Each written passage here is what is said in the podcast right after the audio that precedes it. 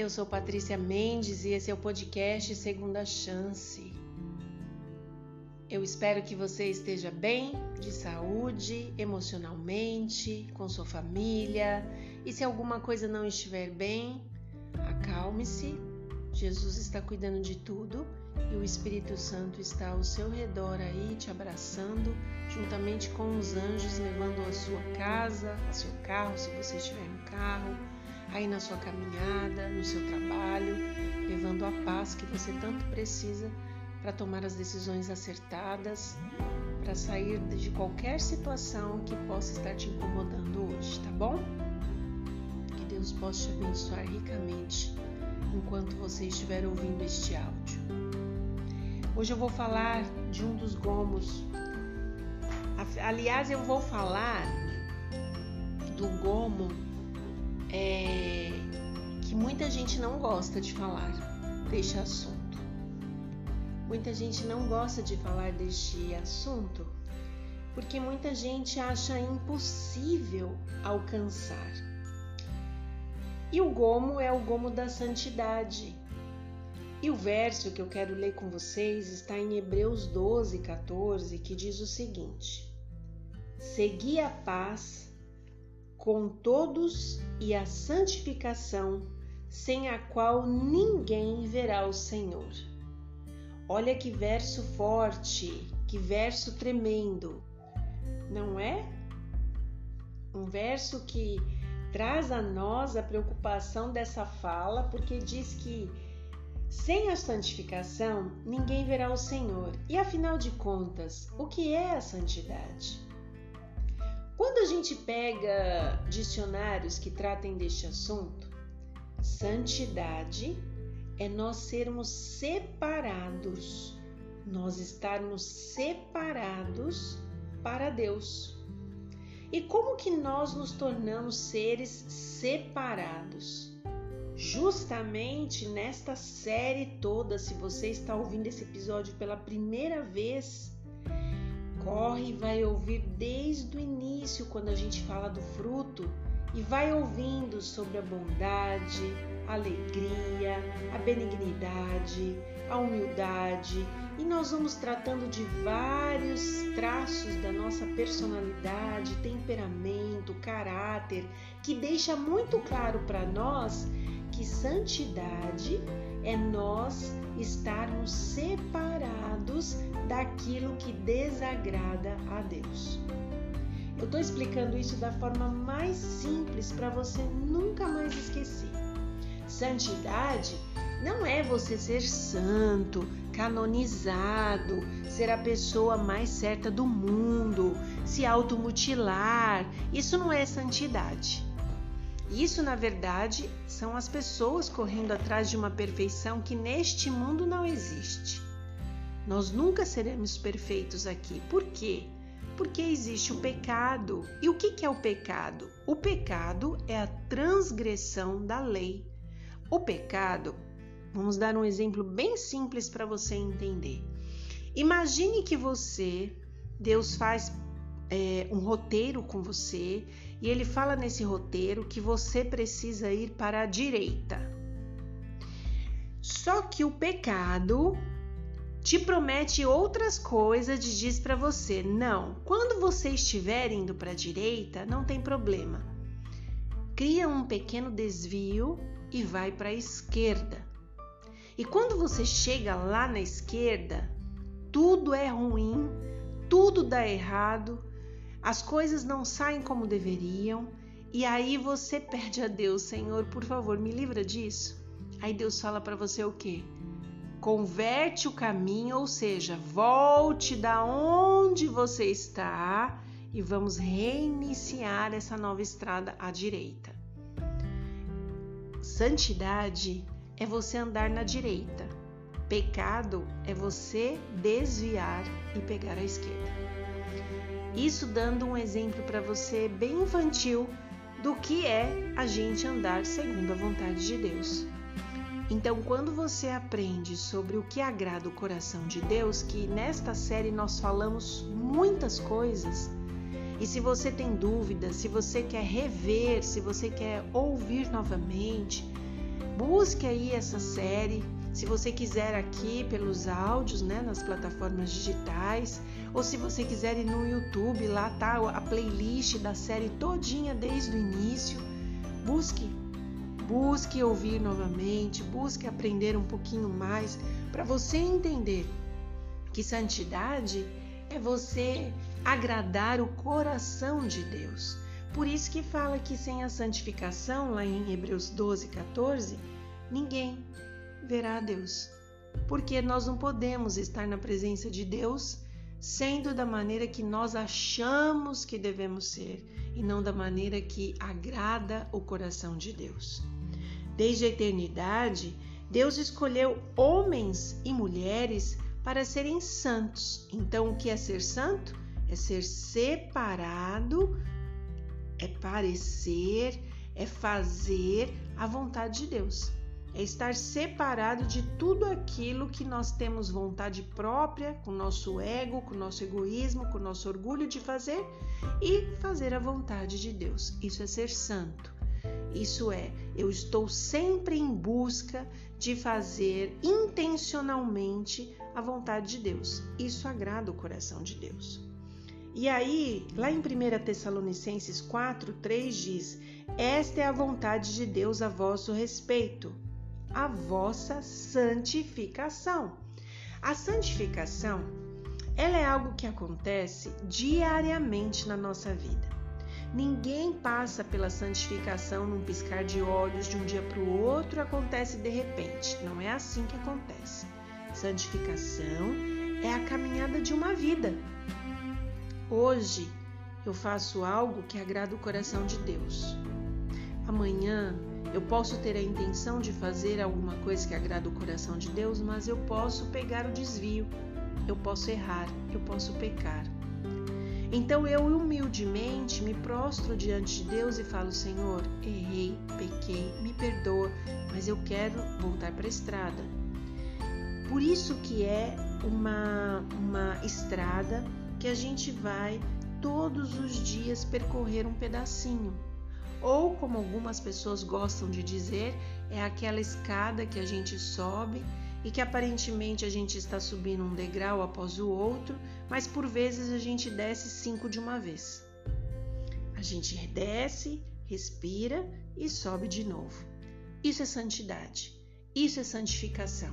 É a gente buscar intencionalmente fazer a vontade de Deus. E aqui diz que a vontade de Deus a nosso respeito através desse fruto que o Espírito Santo coloca no nosso coração, cheio desses gominhos de muitas é, coisas boas, né? Muitas peculiaridades divinas, que é os bons sentimentos, o bom caráter, o bom temperamento, a gente conseguir cada vez mais se parecer com Jesus e menos com a gente. Isso é muito importante para nossa vida. E o eco da voz de Jesus, ele chega até cada um de nós e ele diz constantemente: quanto mais santo você se tornar, ou seja, quanto mais separado das coisas que te desviam você estiver, mais pertinho de mim você se aproxima. Não é bom? Não é gostoso a gente saber que Deus criou um plano para a gente ficar bem aconchegado perto dele agradando o coração dele e vivendo as bênçãos que ele tem para nós? E a nossa resposta diante desse pensamento sempre deve ser: sim, Senhor. Se o Senhor me deseja cada vez mais santo nesta caminhada, eu quero ser. Eu quero parecer com o Senhor. Eu quero ter desejos bons no meu coração em relação ao Senhor, em relação ao meu próximo, em relação à minha família. Eu quero ter coisas boas dentro de mim para oferecer para as pessoas.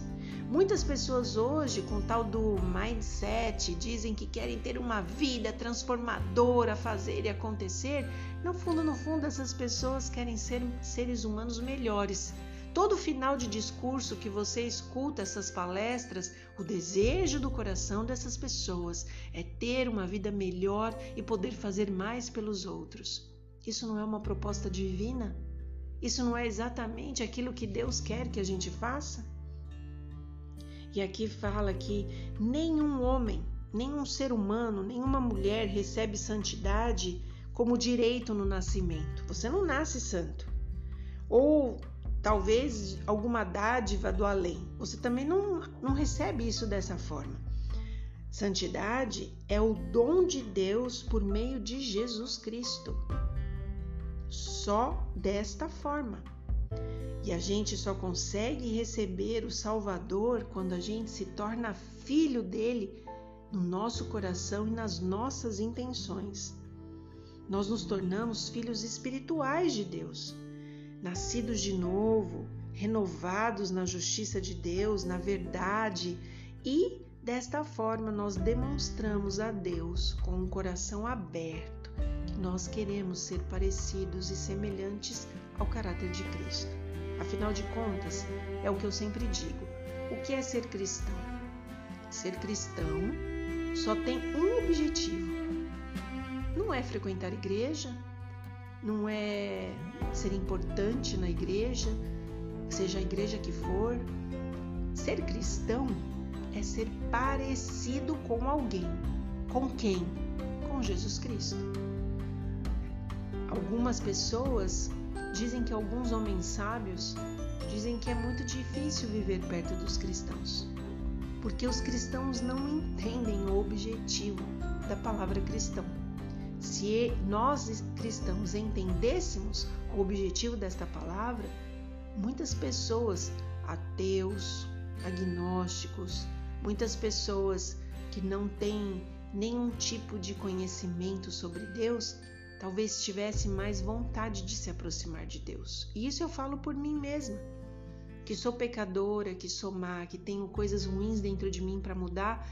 Eu também peço a Deus todos os dias para que me ajude a me transformar, a moldar o meu caráter, para que as pessoas também se sintam atraídas a Jesus através da minha vida.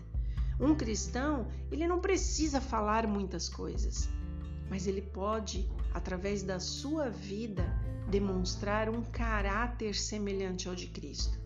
Hoje em dia, mais do que em qualquer outro tempo, tudo que a gente fala pode se perder, mas tudo que a gente faz é visto por todos. A nossa influência, ela é exercida através daquilo que nós fazemos, dos nossos atos. A Bíblia diz em Romanos 5:1, justificados, pois, mediante a fé, temos paz com Deus por meio de nosso Senhor Jesus Cristo. O que é ser justificado então? A gente está falando de santidade e agora a gente fala de justificado. O que, que isso quer dizer? Justificado significa que nós somos perdoados por Jesus. Jesus é o nosso advogado. Jesus é aquele que luta por nós todos os dias. Jesus é o que intercede por nós diante de Deus. Então, quando eu, que estou buscando a santificação, faço algo que desagrada o coração de Deus, o sangue de Jesus derramado na cruz do Calvário justifica o meu pedido de perdão. E Jesus diz para Deus: Esse é o meu filho, ele está arrependido e eu vou perdoá-lo. Porque eu morri na cruz por causa desse pedido de perdão que ele está fazendo para mim. Deu para entender? Então, ser justificado somente por Jesus. Por que, que ele pode fazer isso? Porque ele morreu na cruz para fazer isso por você, para perdoar os nossos pecados. E é por isso que eu quero deixar aqui para você o seguinte: no exemplo que eu dei da escada. Por vezes na nossa vida nós vamos subir um degrau, dois degraus, três degraus, vamos subir dez degraus e lá em cima a gente cai cinco de uma vez. Não fique com vergonha de Jesus. Você pode não comentar com ninguém, não falar para ninguém sobre as suas fraquezas, seus, os seus erros, mas você pode chegar para Jesus imediatamente ao tombo. Você caiu, você errou, você pecou, você pode chegar diante de Jesus e falar: Senhor, me perdoe. Nunca, jamais você esqueça que o perdão ele é imediato. porque é o sangue de Jesus que foi derramado naquela cruz que te justifica imediatamente ao erro que você cometeu. Por isso, não é vergonha nenhuma você pedir perdão, levantar e começar a subir os degraus novamente. Tem pessoas que falam assim: nossa, mas Deus perdoa tantas vezes a mesma coisa, a pessoa faz a mesma coisa toda vez e Deus perdoa. Deus perdoa. Por que ele perdoa? Porque a pessoa teve a humildade de reconhecer que ela errou, que ela pecou e que ela depende de Deus. Quando nós não temos isso dentro do nosso coração, a humildade, a simplicidade de entender que o caminho que nós pegamos foi errado e somos orgulhosos e fingimos que não fizemos para parecer que não precisamos pedir perdão e seguimos a nossa vida como se nada tivesse acontecido, nós acarretamos problemas em cima de problemas para nós e trazemos maldições às vezes desnecessárias à nossa vida. Então não tenha vergonha de Jesus. Quando você errar, se você estiver no trabalho, se você estiver na casa de parentes, se você estiver no carro, se onde quer. Vamos supor, você está no carro e teve um ataque de fúria com seu esposo, com seus filhos, e aquilo te trouxe uma tristeza no coração porque você prometeu que você não queria mais perder as estribeiras. Imediatamente dentro do seu coração, feche seus olhos ali quietinha e fale com Deus: Senhor, me perdoa. Me lava no sangue de Jesus, me perdoa. Me ajuda, Senhor, a não ser essa pessoa porque eu não quero ser. E você vai perceber que Jesus vem imediatamente e te traz a paz de espírito que você quer sentir. Confie em Deus, Ele tem esse poder de fazer estas coisas generosas por nós. E o perdão, para mim, é o maior ato de generosidade de Jesus pela nossa vida. Lá em Filipenses diz o seguinte: Desenvolvei a vossa salvação, isso está em Filipenses 2, 12 até o 15, tá? E diz o seguinte: Desenvolvei a vossa salvação com temor e tremor, porque Deus é quem efetua em você tanto querer como realizar, segundo a sua boa vontade. Fazei tudo sem murmurações nem contendas, para que vos torneis irrepreensíveis e sinceros, filhos de Deus inculpáveis no meio de uma geração pervertida e corrupta, na qual resplandeceis como luzeiros no mundo. Ou seja, se você depender de Deus, se você é, tiver esta humildade de se colocar diante de Deus, demonstrando a Ele a sua dependência dele, inclusive para o perdão de seus pecados, você vai perceber que é Deus que vai te colocar separado, santificado, do jeitinho que eu expliquei no começo, você vai sentir essa separação natural das outras coisas. E sabe o que vai começar a acontecer? Quando você tiver vontade de fazer coisas que desagradam a Deus, você mesmo vai tomar a decisão de não fazer. Você vai perceber. Você mesmo vai pensar: não, eu acho que eu não quero isso. Eu não quero fazer isso, eu não quero magoar o coração de Jesus. Eu não quero. E você vai mudar. E é isso que faz de você uma pessoa santificada, separada, porque você vai estar separada dos pecados que normalmente você cometia. Não é maravilhoso esse fruto? Não é maravilhoso esse gominho que o Espírito Santo coloca dentro de nós? O bom senso da santificação? O aprendizado de que nós dependemos de Deus para perdão dos nossos pecados? E aí, eu quero deixar uma passagem que Ellen White fala, presta bem atenção. Ela fala o seguinte: O amor de Deus, acalentado no coração e revelado nas palavras e nos atos, fará mais para elevar e enobrecer os seres humanos do que tudo o que mais poderiam fazer. Na vida de Cristo, este amor encontrou plena e completa expressão. Na cruz de Cristo, o Salvador fez expiação pela raça caída. Santidade é o fruto deste sacrifício. É porque ele morreu por nós que, no, que nos é prometida essa grande dádiva. e Cristo almeja concedê-la a todos nós. Ele almeja tornar-nos participantes de sua natureza. Almeja salvar os que pelo pecado se separam de Deus. Convida-os a escolherem seu serviço, a se colocarem inteiramente sob o seu domínio, a aprenderem dele como fazer a vontade de Deus. Eu digo para você, meu amigo, minha amiga que me escuta, depender do Espírito Santo é o caminho para a gente se salvar. É o presente que Deus tem para nós de dar essa pessoa maravilhosa que é o Espírito Santo para que ele transforme a nossa vida e a gente se pareça mais com Jesus, porque nós queremos viver com Jesus. Eu sempre digo para vocês aqui: Jesus está voltando. Cada coisinha que está acontecendo nessa terra está demonstrando que Jesus está voltando.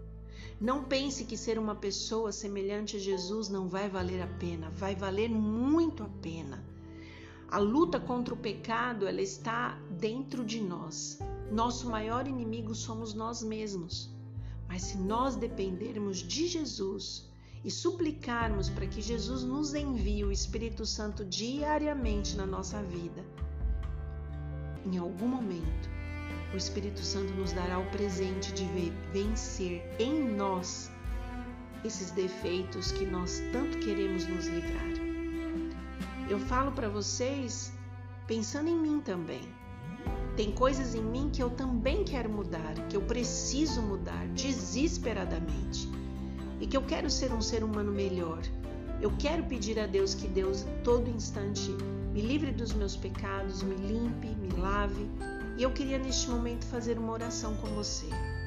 Nós estamos chegando no final desta série e ela foi tão repleta de transformações para nós que Deus possa atuar em todas elas dentro de nós. Vamos orar?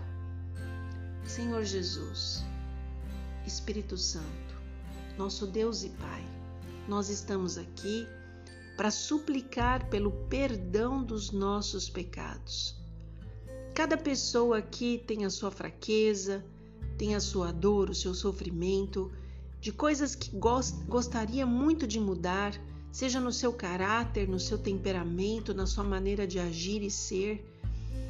O episódio passado nós falamos dos mandamentos de Deus, de coisas que praticamos e que pode ter ferido profundamente o seu coração ao, magoarmos pessoas, às vezes, que estão ao nosso redor, seja com o princípio do mandamento de não matarás, de não furtarás, de não adulterarás, de alguma maneira de ferir o seu coração adorando coisas que não te, te agradam, de de repente não honrar os nossos pais e tantas coisas, Deus, que eu coloco aqui diante de ti, que nós podemos praticar e fazer que te fere diretamente. Por isso queremos te pedir, em primeiro lugar, que o Senhor nos lave no sangue de Jesus, nos limpe de todo o mal, nos purifique de tudo aquilo que te desagrada e nos ajude a sermos os filhos que o Senhor deseja para nós. Que o Senhor nos dê força, nos dê coragem, nos dê humildade de reconhecermos que estamos no caminho errado, buscando coisas que não te agradam e te pedindo, Deus, que o Senhor abra nossa mente, o nosso coração para coisas novas que venham de ti, para a gente aprender a ter um caráter semelhante ao seu. Que a tua graça esteja sobre nós e que o Espírito Santo possa entrar e agir em nosso coração só do jeitinho que o Senhor gosta de fazer por nós. Te pedimos e agradecemos em nome de Jesus. Amém. Que Deus te abençoe.